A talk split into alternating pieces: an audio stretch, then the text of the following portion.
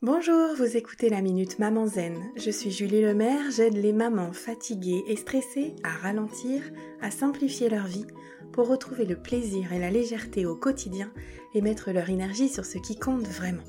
Chaque jeudi, je partage avec vous les découvertes et les outils qui ont changé ma vie de maman et qui, je l'espère, vous soutiendront dans votre quête de sérénité en famille. Assurez-vous de vous abonner au podcast pour être notifié des nouveaux épisodes chaque semaine et être bien sûr de n'en manquer aucun. Cette semaine, je réponds à la question Comment faire pour faire passer votre enfant à l'action quand vous en avez besoin?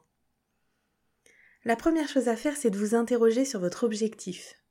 Est-ce que vous voulez un enfant qui obéit sans discuter ou un enfant doté d'un libre arbitre qui a à cœur de contribuer au bon déroulement des opérations de la famille?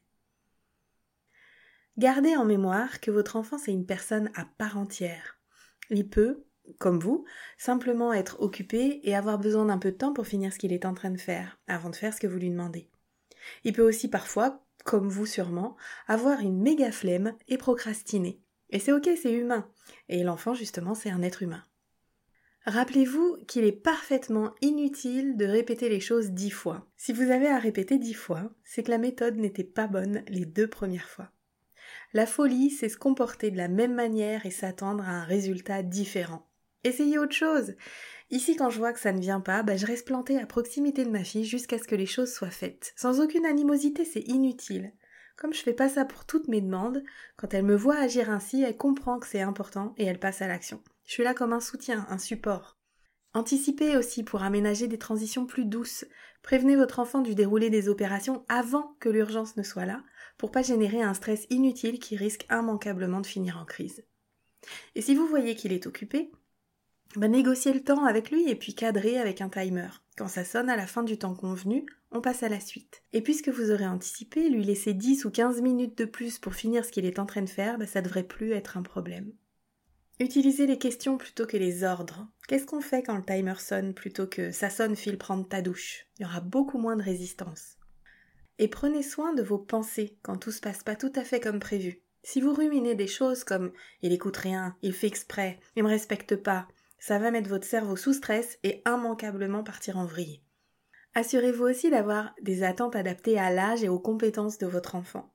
Attendre d'un enfant de deux ans qu'il soit capable de ranger sa chambre tout seul et de manger proprement, ça équivaut à attendre d'un bébé de trois mois qui marche et qui parle. Les apprentissages, ça prend du temps, de la répétition et de la patience. Faites de cette phrase votre nouveau mantra. Et puis pensez aussi à utiliser votre geste signal pour faire descendre le niveau de stress et garder votre calme. Ce qui vous fait crier, c'est jamais votre enfant et son comportement, mais le stress généré par vos pensées ou par la fatigue. Pour en savoir plus sur la technique du geste signal, je vous invite à découvrir mon programme C'est décider, j'arrête de crier et de stresser. J'espère que ces quelques pistes répondront à vos questions. Je vous donne rendez-vous la semaine prochaine pour une nouvelle Minute Maman Zen. En attendant, je vous invite à télécharger mon rituel de fin de journée pour maman fatiguée et stressée et à rejoindre la tribu Maman Zen sur WhatsApp.